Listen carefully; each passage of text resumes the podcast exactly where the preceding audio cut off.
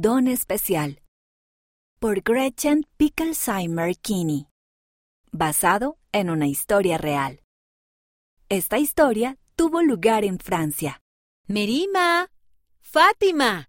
Los misioneros están aquí. Llamó su mamá. Merima cerró el libro de relatos de las escrituras y corrió a la sala de estar. Los misioneros habían estado enseñando a su familia acerca de Jesucristo.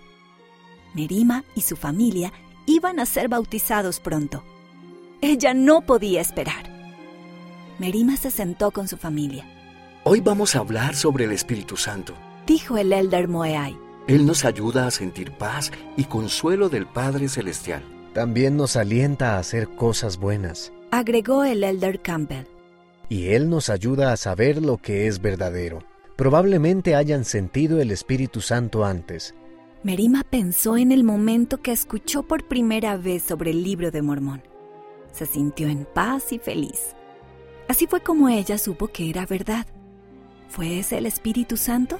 Después de ser bautizados, se les dará el don del Espíritu Santo. Dijo el elder Moeai. Eso significa que Él siempre puede estar con ustedes para ayudarlos y guiarlos. Esta semana presten mucha atención a sus pensamientos y sentimientos Dijo el elder Campbell. Para ver cuándo el Espíritu Santo les esté hablando. Esa noche, durante la oración familiar, Merima se dio cuenta de cómo se sentía por dentro. Se sentía tranquila y en paz.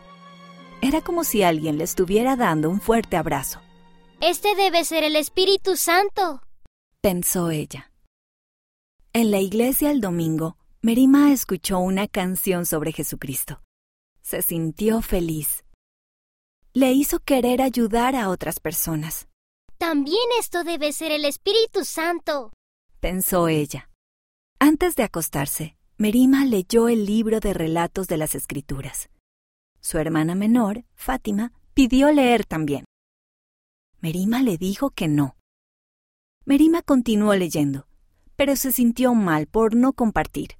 Lo siento. Le dijo a Fátima. ¿Quieres que leamos juntas? Fátima se sentó junto a ella. Se turnaron para leer. Merima sintió calidez y felicidad, Este debe ser el Espíritu Santo. pensó ella. Finalmente llegó el día de su bautismo. Merima y su familia fueron al edificio de la iglesia y se vistieron de ropa blanca. Merima fue la primera en ser bautizada. El agua estaba fría, pero estaba contenta de hacer un convenio con el Padre Celestial. La mamá la envolvió con una toalla. Luego vio a su mamá, a su papá y a Fátima ser bautizados. Merima se cambió y se puso ropa seca. Entonces llegó el momento de que fuera confirmada. Los misioneros colocaron las manos sobre la cabeza de Merima. Te confirmamos miembro de la Iglesia de Jesucristo de los Santos de los Últimos Días. Dijo el elder Campbell. Y te decimos, recibe el Espíritu Santo. Merima sintió calidez mientras escuchaba el resto de la bendición. Después de que Merima fue confirmada, su mamá le dio un abrazo. ¿Cómo te sientes? Muy bien.